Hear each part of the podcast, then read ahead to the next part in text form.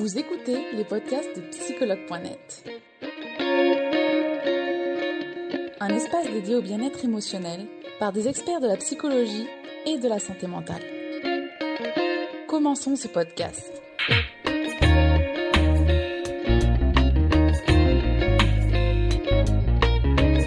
Merci d'avoir accepté de faire ce live.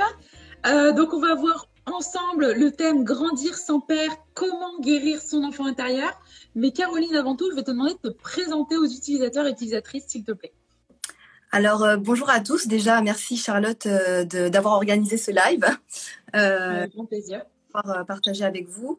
Alors, moi, je suis formatrice en soft skills, donc savoir-être, donc tout ce qui parle d'intelligence émotionnelle, de confiance en soi, d'estime de soi. Donc, je donne des séminaires et des ateliers et j'accompagne aussi individuellement depuis 3-4 ans maintenant. D'accord, super. Merci, euh, merci Caroline. Donc, on va voir ensemble aujourd'hui grandir sans père, comment guérir son enfant intérieur. Alors, justement, Caroline, grandir sans père, quelles sont les conséquences?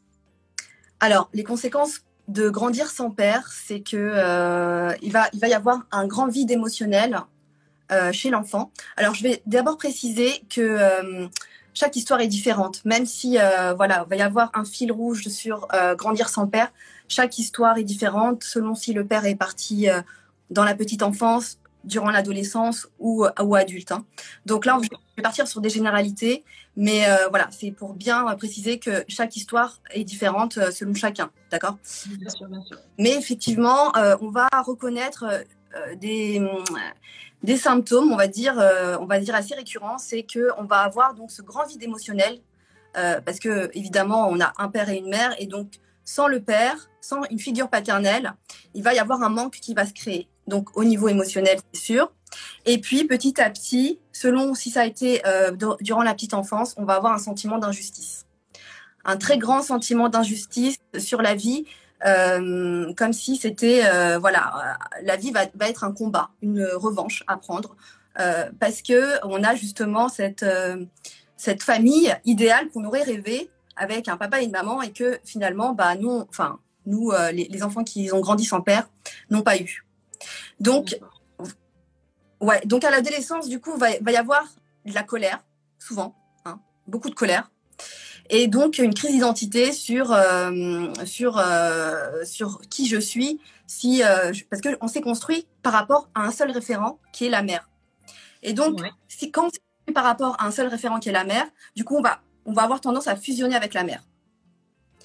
L'enfant va avoir tendance à fusionner avec la mère et donc, du coup, va reconnaître chez la mère le courage, ses sacrifices. On va un peu admirer la mère parce qu'elle nous a voilà élevés seuls.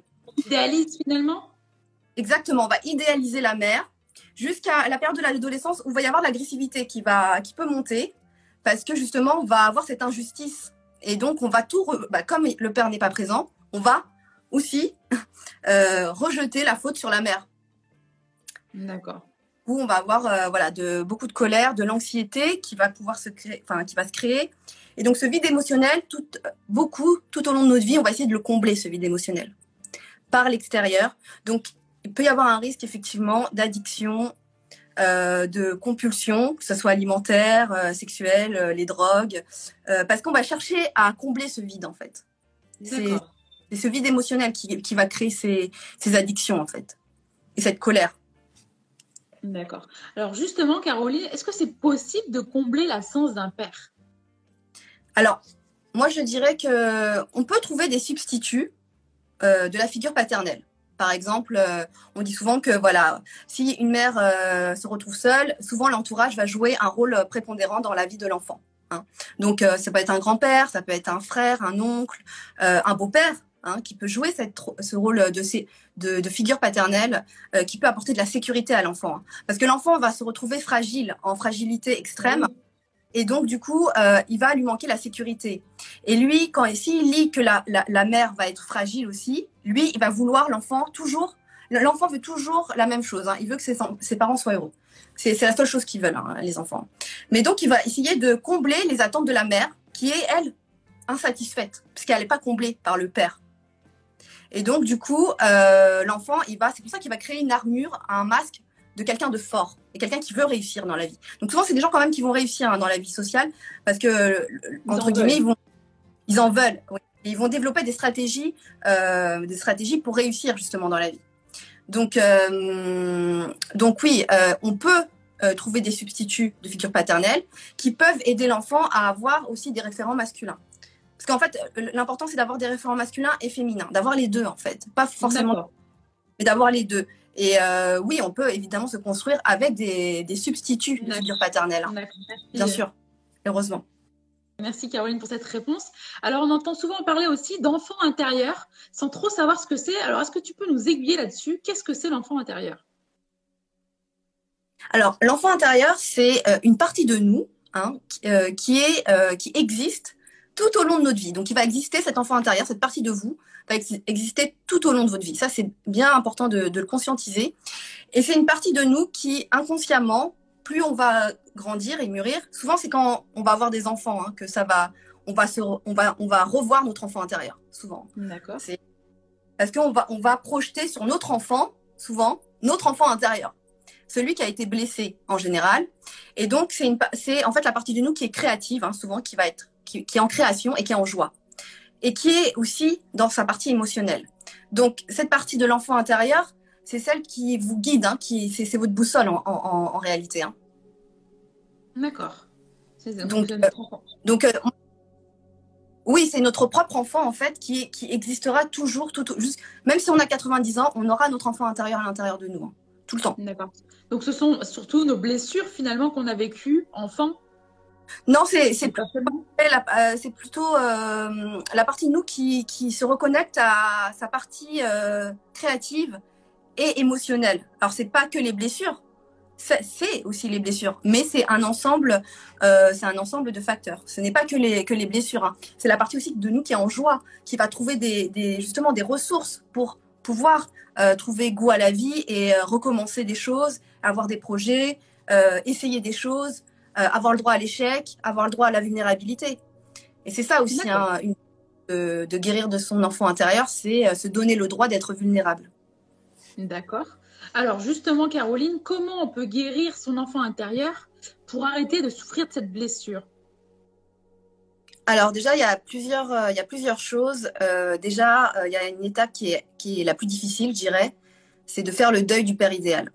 C'est donc c'est traverser un deuil. Et traverser un deuil, euh, c'est très compliqué parce que effectivement, ça demande de passer par différentes phases, hein, les différentes phases de deuil. Hein. Donc euh, la colère, la tristesse, la dépression, euh, après la reconstruction, l'acceptation.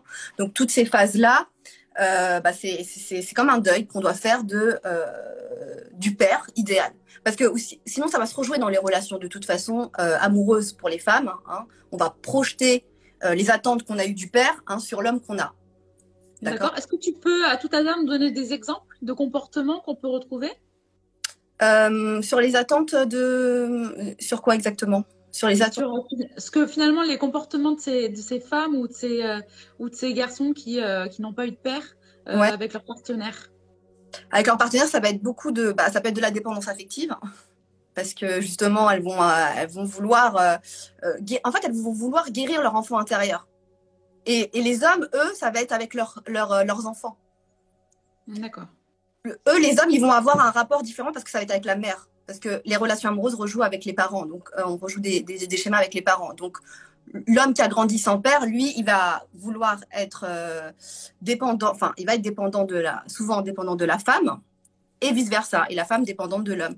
Parce que, en fait, c'est le regard, ils attendent un regard, le regard et la reconnaissance de d'eux-mêmes, en fait. Parce qu'ils ont un doute sur leurs valeurs. Il hein. faut bien comprendre que là-bas, ils ont un doute sur leurs propres valeurs et leur estime d'eux-mêmes, qui, a, été euh, finalement euh, blessé dû à l'absence du père. D'accord. Et donc, du coup, euh, ils, vont, ils vont avoir forcément. au pire, ils peuvent avoir de la possession, de, la, de la violence, voilà, qui peuvent, qui peuvent arriver dans les relations hommes-femmes, parce que c'est l'enfant, en fait. Il hein. faut bien comprendre que c'est leur enfant intérieur qui est en colère, qui est triste et qui veut la reconnaissance de l'autre de l'autre parent. Donc, euh, parce que tous les êtres humains, ils demandent juste une seule chose. Hein. Moi, je dirais même, malgré toutes les blessures, ils demandent à être écoutés, aimés et reconnus. Et la reconnaissance, comme c'est le père qui le donne souvent, et eh ben du coup, euh, il manque la reconnaissance. C'est pour ça qu'ils vont aller chercher la reconnaissance tout au long de leur vie. vont chercher chez l'autre, ou la société, ou le travail, ou dans, dans, dans, tout ce qui est extérieur. Ils vont aller chercher cette reconnaissance. D'accord. Alors Caroline, c'est vrai que je t'ai coupé euh, du coup, et il y a Coralie qui, qui n'a pas perdu. Attends, pas Coralie, mais ah, que je retrouve. Euh, une personne, une utilisatrice qui nous dit il y a quoi d'autre avec faire le deuil du père idéal pour guérir son enfant intérieur? Il y a quoi d'autre? Bah, C'est euh, déjà reconnaître ses propres émotions. Euh, ses propres émotions, c'est-à-dire s'écouter. Hein, il va falloir faire une reconnexion à l'enfant. Donc l'enfance, en nous, c'est les émotions et le corps. Donc ça passe par les deux premiers chakras. les trois premiers chakras, on va dire. Donc les trois premiers chakras, on va les redescendre en fait, parce que le problème de euh, quand on n'a pas eu de souvent de figure paternelle, l'enfant il a surmentalisé tout, parce que euh, il n'est pas resté au niveau émotionnel, parce que quand il reste au niveau émotionnel, ça, ça c'est souffrant, c'est très souffrant le vide émotionnel. Donc du coup, il a remonté, il est remonté dans l'énergie du mental. Et donc c'est pour ça que c'est des gens qui sont assez intelligents, euh, on va dire mentalement. Ils vont ils vont assez vite. C'est des hyperactifs qui vont assez vite dans la, dans la tête. Mais au niveau émotionnel et au niveau du corps, ça reste des enfants. Parce qu'ils n'ont pas grandi, en fait. Au niveau émotionnel, euh, il n'y a pas de maturité émotionnelle au niveau, de, de, voilà, au niveau des émotions et au niveau du corps. Donc c'est pour ça que euh, c'est pour ça qu'on peut, euh, voilà, déjà une première chose, ça serait d'identifier ses émotions, de redescendre au niveau du ventre, du ventre et pas de la tête. On redescend au niveau du ventre et au niveau du voilà du corps, qu'est-ce qu'on ressent.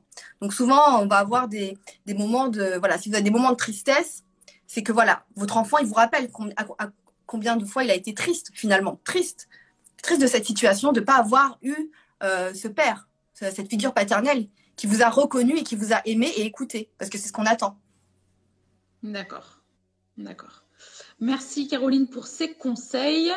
Euh, alors, on va passer à la dernière question et après on regardera, parce que je regarde les questions aussi qui passent mais euh, on, y viendra après. Est-ce qu'il est possible de s'épanouir pleinement quand on a grandi sans père? Oui, oui, oui, bien sûr. Après, ça demande un chemin d'introspection. Hein. C'est sûr qu'on peut s'épanouir, mais euh, ça va demander beaucoup de résilience, pour être honnête. Hein, c'est pas un chemin. En fait, en vrai, c'est un chemin. C'est un chemin d'introspection qu'on décide de faire envers soi pour commencer à euh, se connaître, donc euh, à s'aimer et à s'accepter avec son, sa propre histoire. Eh Parce que est-ce qu'on va essayer de refouler Dans un premier temps, il va y avoir une période de déni. Hein. L'enfant, euh, pendant l'adolescence, euh, il va y avoir une période de déni où, moi j'ai grandi sans père, moi ça m'allait très bien, ma mère elle a pu remplir les deux besoins, tous les besoins, etc. Il va y avoir une, sorte de déni. Et puis en, en, grandissant, il va y avoir une sorte d'anxiété, on ne sait pas pourquoi, de la tristesse qui arrive, suivant les événements qui arrivent dans vos vies et dans les relations surtout à, aussi amoureuses. Parce que créer le lien avec l'autre, amoureusement, c'est aussi créer du lien avec son parent inconsciemment, évidemment, hein, inconsciemment. Et donc, tous les schémas vont se rejouer à ce moment-là. Donc, euh, oui, on peut s'épanouir, mais il y a un travail à faire sur soi. Ça, c'est évident. C'est évident. Ou sinon, on va rester emprisonné par le passé. On va rester prisonnier de cette image, de l'attente de ce père qui n'arrivera pas. C'est ça le, qui, n'arrivera pas parce que le passé est passé. Et donc, sans passer par la phase de deuil, je dirais que c'est assez difficile de, de, rebond, de, reconstruire quelque chose de neuf. Sinon, on va répéter le schéma. Hein. Ça, c'est évident. D'accord. Et donc, du coup, quand tu nous dis euh, on va répéter le schéma, finalement, on va répéter ce schéma avec les partenaires, avec nos propres enfants? Oui, Exactement, avec le partenaire qui va soit être euh, un, partenaire absent, hein, parce que moi j'ai aussi entendu beaucoup d'histoires où euh, les personnes avaient leur père, hein, mais il était absent. Donc elles ont construit une personnalité comme s'il y avait une figure, figure paternelle absente, parce que le père travaillait beaucoup, parce que le père n'était pas là, parce que voilà pour X raisons. Mais euh, elles ont, il est, ou elles ont, enfin développé les mêmes symptômes que une personne qui a grandi sans père. Eh oui. C'est-à-dire, voilà, une carapace, elles ont construit souvent, ou ils ont construit une très forte carapace pour être le plus fort, pour pas, pour pas souffrir, le plus fort, et donc se redonner le droit à la vulnérabilité, à la fragilité, je dirais que c'est le secret, en fait, pour arriver à s'épanouir. Parce que si on arrive à cette fragilité, à cette vulnérabilité, qui fait peur à tout le monde, hein, parce que trouver une fragilité, ça veut dire qu'on est, euh, voilà, on est, on est fragile, et, euh, mais il n'y a qu'à partir de ce moment-là où, où notre enfant intérieur pourra toucher finalement sa propre joie, et créer sa propre joie sans attendre que ça soit le parent qu'on a imaginé, idéalisé, qui va remplir ce vide émotionnel. parce qu'il ne le remplira. Donc, c'est devenir son propre parent finalement. Aujourd'hui, pour les personnes qui ont grandi sans père, c'est devenir son propre parent. Bienveillant. Donc, bienveillant, ça veut dire quoi? Ça veut dire qu'on va écouter ses propres émotions, qu'on va s'autoriser à échouer, parce que la personne qui a grandi sans père, souvent, elle ne s'autorise pas à échouer. Hein. donc, elle est très perfectionniste. Donc, quand elle est perfectionniste, en plus, bah, elles, elles ont elles-mêmes des exigences qui sont très, très hautes. Donc, très exigeants avec eux-mêmes. Ils n'ont pas eu le cadre, euh, un cadre euh, que le père a pu dire euh, auquel se référer. Donc, elle-même, elle s'inflige finalement, on s'inflige nous-mêmes de très fortes exigences vis-à-vis de nous-mêmes. Donc, c'est s'autoriser à être plus bienveillant avec nous-mêmes au final. D'accord, comme si finalement il fallait être parfait, une certaine grosse rigueur finalement. Exactement, une grosse rigueur, une grosse rigueur qui finalement nous met en tension. Et donc cette tension-là, plus on vieillit, bah plus c'est le corps qui va il va suggérer, il va avoir mal au dos, il va avoir mal au cervical parce qu'on porte beaucoup, parce qu'on va porter souvent aussi euh, euh, le bonheur de la mère qu'on n'a pas pu combler. Si on n'a pas fait le chemin de l'enfance, on va rester accroché à cette mère aussi. On va vouloir combler les attentes de la mère aussi. Hein. Et euh, donc c'est très, c'est très difficile de se positionner parce que finalement les places n'ont pas été à la bonne place. C'est-à-dire que l'enfant va devenir finalement le partenaire de la mère au lieu de rester enfant et de pouvoir jouer en tant qu'enfant. Parce que c'est important de, jouer en tant qu'enfant. Mais l'enfant, il va vouloir combler la mère. Alors que normalement, ça doit être, enfin, normalement, dans un schéma, on va dire, plus classique, ça va être le père qui va, ou le partenaire qui va combler, euh, qui va combler la mère. Et pas l'enfant. Donc l'enfant, il, il a grandi plus vite que la normale. D'accord. Euh, alors, on, a, on va commencer les questions, Caroline, parce qu'il y en a beaucoup, mais euh, je pense qu'on va en faire un maximum une dizaine euh, au vu du temps. alors, on a une première question qui s'attaque, qui nous dit Deux personnes qui n'ont pas eu de père peuvent-ils être heureux ensemble? Oui, oui, oui. Souvent, on va, de toute façon, on va tirer un partenaire qui a les mêmes blessures que nous. Hein. Donc, elles peuvent être heureuses ensemble. Mais après, c'est pareil, il faut toujours avoir un enfin, il faut toujours avoir conscience euh, de, de, de, son, de sa propre histoire et de ce qu'on projette chez le partenaire. Donc, c'est de faire un travail d'introspection en soi. Donc, bien sûr qu'on peut être heureux avec quelqu'un qui a les mêmes blessures, mais justement, ça va, ça va, il va y avoir des miroirs et des schémas qui vont se rejouer souvent. Et donc, euh, on peut évoluer ensemble. C'est le but, hein, d'ailleurs, hein, dans un couple. Hein, bien sûr. Ensemble, donc euh, de guérir ensemble. D'accord. Merci Caroline. Alors, on a Laura qui nous dit comment aider son enfant au mieux en tant que parent? Ben, moi je dirais c'est d'être heureux soi-même parce qu'on va être le modèle pour l'enfant. Donc l'enfant, moi je dis, il imite, enfin il est, il est toujours en imita, il va imiter le parent. Donc pour que votre enfant soit heureux, il faut qu'il qu'il voit que ses parents soient heureux. Euh, ça c'est le meilleur conseil que je puisse donner. Hein. Moi j'aurais, enfin on aurait tous voulu que nos parents soient heureux et puis que nous, on puisse être nous-mêmes sans s'occuper des problèmes des parents, en fait. En effet, ouais. Euh, on a Audrey qui nous dit quand le père réapparaît dans la vie de l'enfant après sa majorité, cela peut-il transformer l'enfant dans sa vie d'adulte? Ah bah oui, complètement. Parce que là, il va réintégrer une autre figure dans sa tête qu'il a. En fait, c'est comme s'il y avait un fantôme dans sa tête, le fantôme du père, qu'il n'a pas connu. Si le père revient, dans sa conscience, ça va transformer sa conscience. Ça veut dire ça va transformer son histoire. Et il va connaître la part qui lui manquait finalement. Donc ça va effectivement le transformer. Ça, c'est sûr. Eh euh, alors, euh, on a Julie qui nous dit le manque de confiance en soi peut donc être lié à cet enfant intérieur blessé. Ah oui, complètement complètement. C'est votre enfant intérieur qui ne s'est pas senti légitime. Souvent, il y a un problème de légitimité. Hein. Quand le père euh, est absent, c'est un problème de légitimité qui va se rejouer dans la vie sociale, dans sa vie euh, professionnelle, dans sa vie. Euh, voilà, c'est est-ce que je suis, je me sens légitime? Donc, effectivement, la confiance en soi, c'est cet enfant intérieur qui est blessé, qui n'a pas reçu la reconnaissance et la confiance de d'être ce qu'il est en fait. Parce que l'enfant intérieur, il a besoin qu'on le valide en tant que lui-même. En tant que. Voilà, sans, sans, vouloir le, modifier. Mais il faut, faut pouvoir le valider. Enfin, il faut que le père puisse, et la mère, les deux parents. En fait, on a besoin de la reconnaissance des deux parents.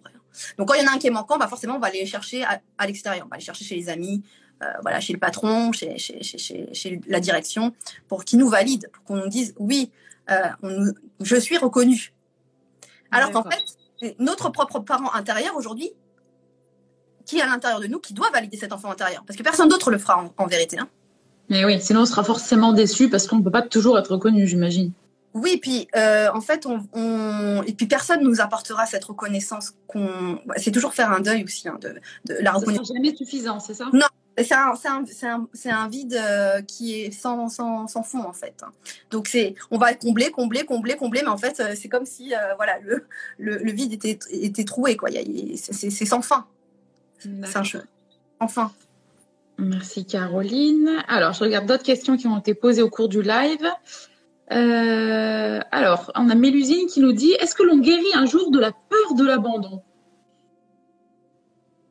Est-ce qu'on guérit? Oui, on peut la guérir. On peut. En fait, euh, moi, ce que je dis, c'est ça que tout le monde a des blessures. Hein. Tous les êtres humains ont des blessures. voilà.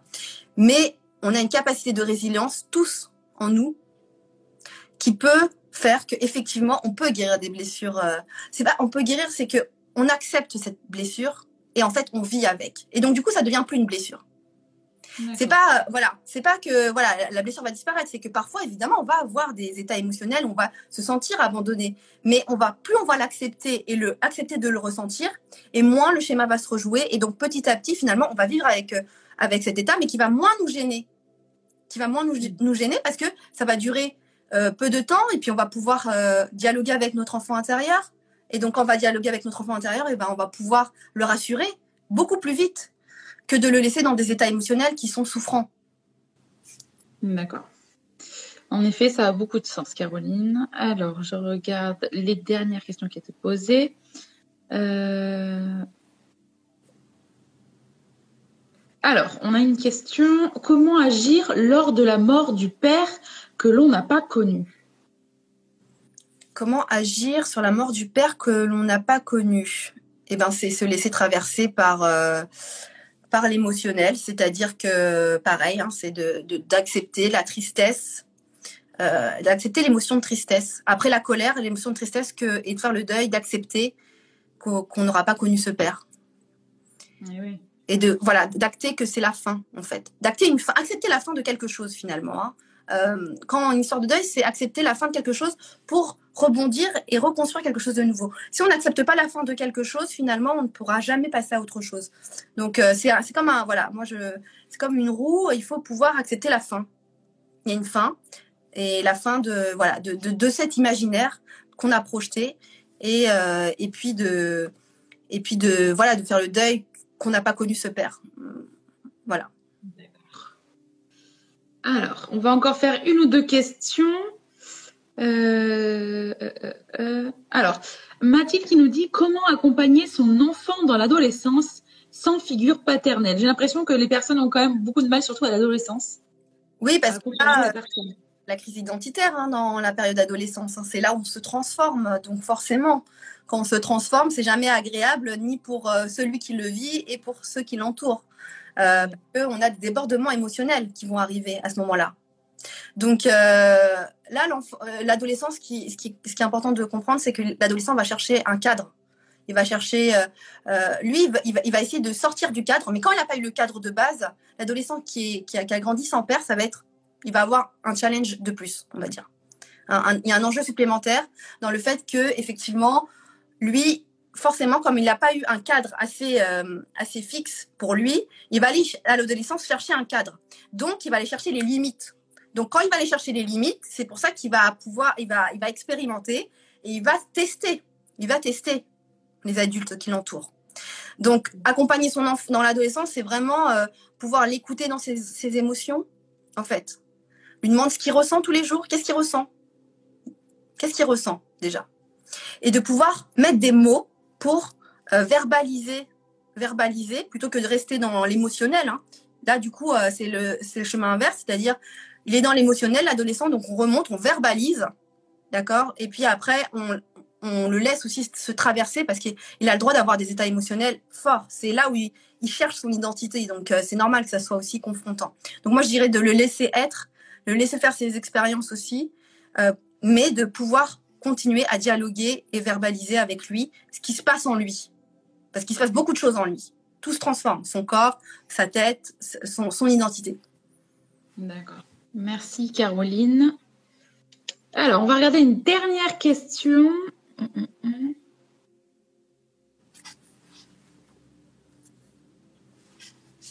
Ah, alors Ness qui nous dit euh, faire le choix d'avoir un enfant seul, est-ce que ça peut avoir un impact sur l'enfant? Bien sûr. Bien sûr. Tout ce que vous faites en tant que parent a un impact sur l'enfant. Il faut savoir que euh, l'inconscient, hein, ce que voilà, beaucoup de, personnes en neurosciences euh, voilà, disent, c'est que l'inconscient se, forme entre 0 et 7 ans. Hein. 90% de nos schémas, de nos comportements se forment dans la petite enfance. Donc, bien sûr, quelqu'un qui va, euh, une femme qui va faire le choix de faire un enfant seul, bien sûr qu'il va y avoir des répercussions sur, euh, sur l'enfant. Après, c'est toujours de verbaliser, de mettre des mots, de ne pas rester dans le non-dit. Le pire, c'est le non-dit finalement. Hein.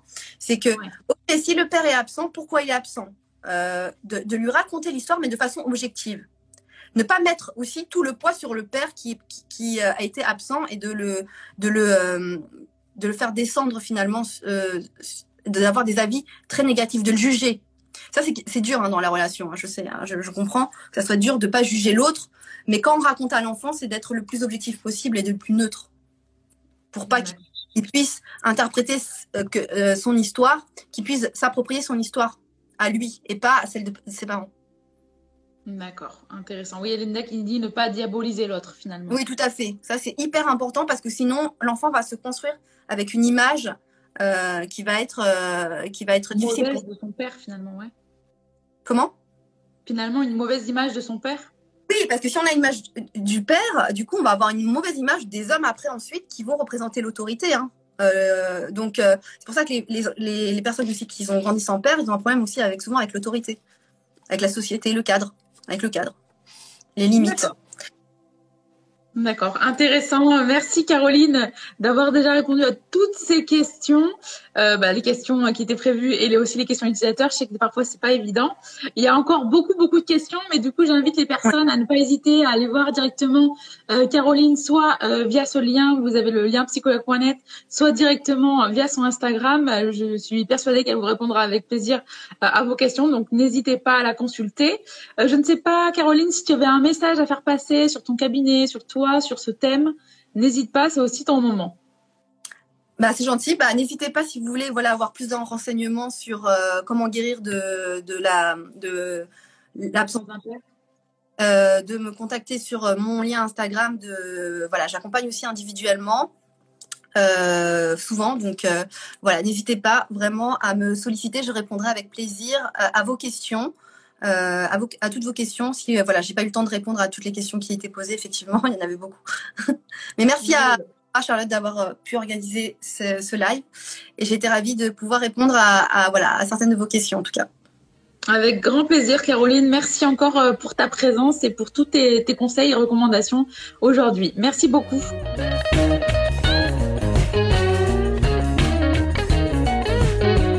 Espérons que vous avez aimé le podcast d'aujourd'hui. Souvenez-vous que tous ces sujets sont disponibles sur notre site psychologue.net et que vous pouvez également voir la vidéo complète sur l'Instagram TV sur psychologue.net. Rendez-vous dans notre prochain podcast.